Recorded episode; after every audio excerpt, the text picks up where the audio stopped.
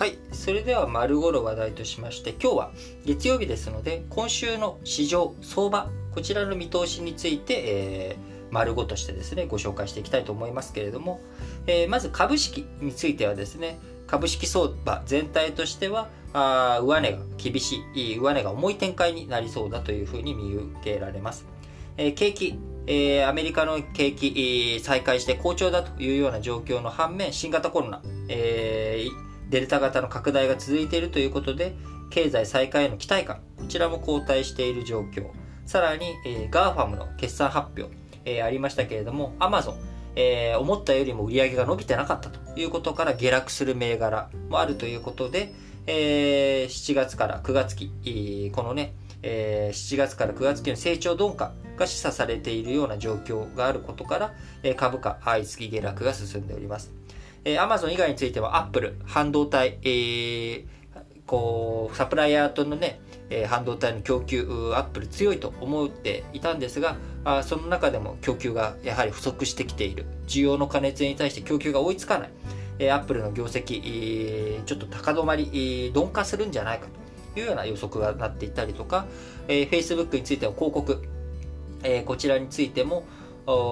経済再開が鈍化していくっていうこと、あるいは、えー、Facebook 自体、その個人情報保護の観点からですね、えー、広告収益上がりきらないんじゃないかということから、株価相次いで、えー、下落しているというような状態になってしまっていることから、えー、株式相場全体としてはですね、上値が重いというような状況になっていくだろうと思われております。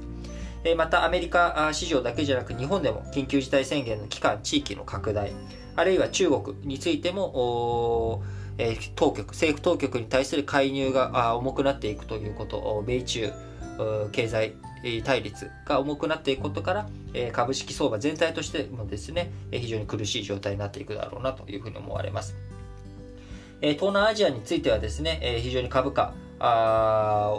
今、新型コロナの蔓延がひどくなっていることから株価が低調に推移しておりますし、世界経済全体で見て、株式市場重値、えー、こう高値がですね、えー、続くというよりかは、こう少し今回下がっていくっていうような1週間になるんじゃないのかなという見通しがあります。え、続いて金利の方ですね。こちら金利については、まあ、大きく変わらず、今の現状の定位、あまり金利が高くない状態で安定的に推移しそうだというふうに見受けられますが、えー、今月、今月8月6日にですね、今週、えー、7月のアメリカ雇用統計の発表がありますので、えー、その内容次第では荒い動きとなる恐れもあるということで、注目はアメリカの雇用統計の発表ということになります。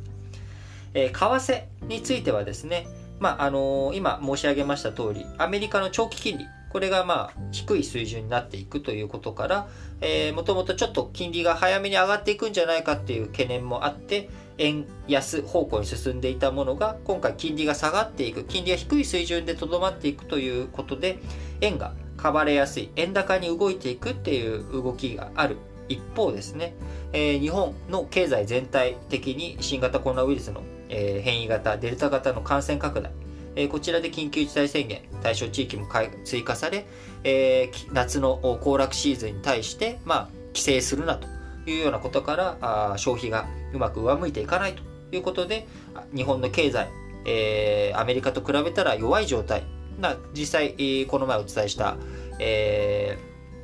GDP 関連についてもですね、え、日本かなり苦しい状態が予測されて、え、おりますので、まあ、こういった状況から考えると金利の面からはえー、円高の方向に触れそうだけれども、経済の自力、経済状態で見ると、円安に進みそうだということで、まあ、どっちに行くのか、まあ、正直よくわからんというような一週間になりそうです。えー、最後、商品市況についても見通し出しておくとですね、原油相場ですね、えー、こちら、底堅い推移が見込まれております。えー、新型コロナウイルスのデルタ型の感染拡大、もうこの話ばっかですけれども、えー、感染拡大によって需要がね、えー、止まっていく、その原油、いろんなところに移動したりとかに使われていく、サービスに使われていく、えー、原油というものが、あこちら、感染拡大が広がったことによって、まあ、需要が落ち込む。で、需要が減ることによって値段がじゃあ下がるかというふうに思いきやですね、アメリカの原油在庫こちら過去5年レンジで下限付近まで減少していることから、えー、需給の締まりも意識されており、まあ、金額的にはですね、原油相場全体としては、まあ、底堅い推移が見られるんじゃないのかなというふうに思われております。えー、国際消費、総合的な値動きを示しておる、えー、リフィニティブコアコモディティ CRB 指数ですけれども、先週6年ぶりの高値をつけております。えー、ブラジルで霜の害によってですね、コーヒーやあ砂糖、えー、砂糖の値段が砂糖の原料になるものの価格がですね、急騰しており、えー、今後いろんな価格がやっぱり上がっていく方向に進むんじゃないのかというふうに、えー、見込まれております。いうことで、え、今週もいろんな相場の動きあると思いますけれども、やっぱり一番心配なのは株式市場が崩れるかどうか、あここの部分について注意して見ていく必要がある1週間になるだろうなというふうに思います。それでは次の話題に移りましょう。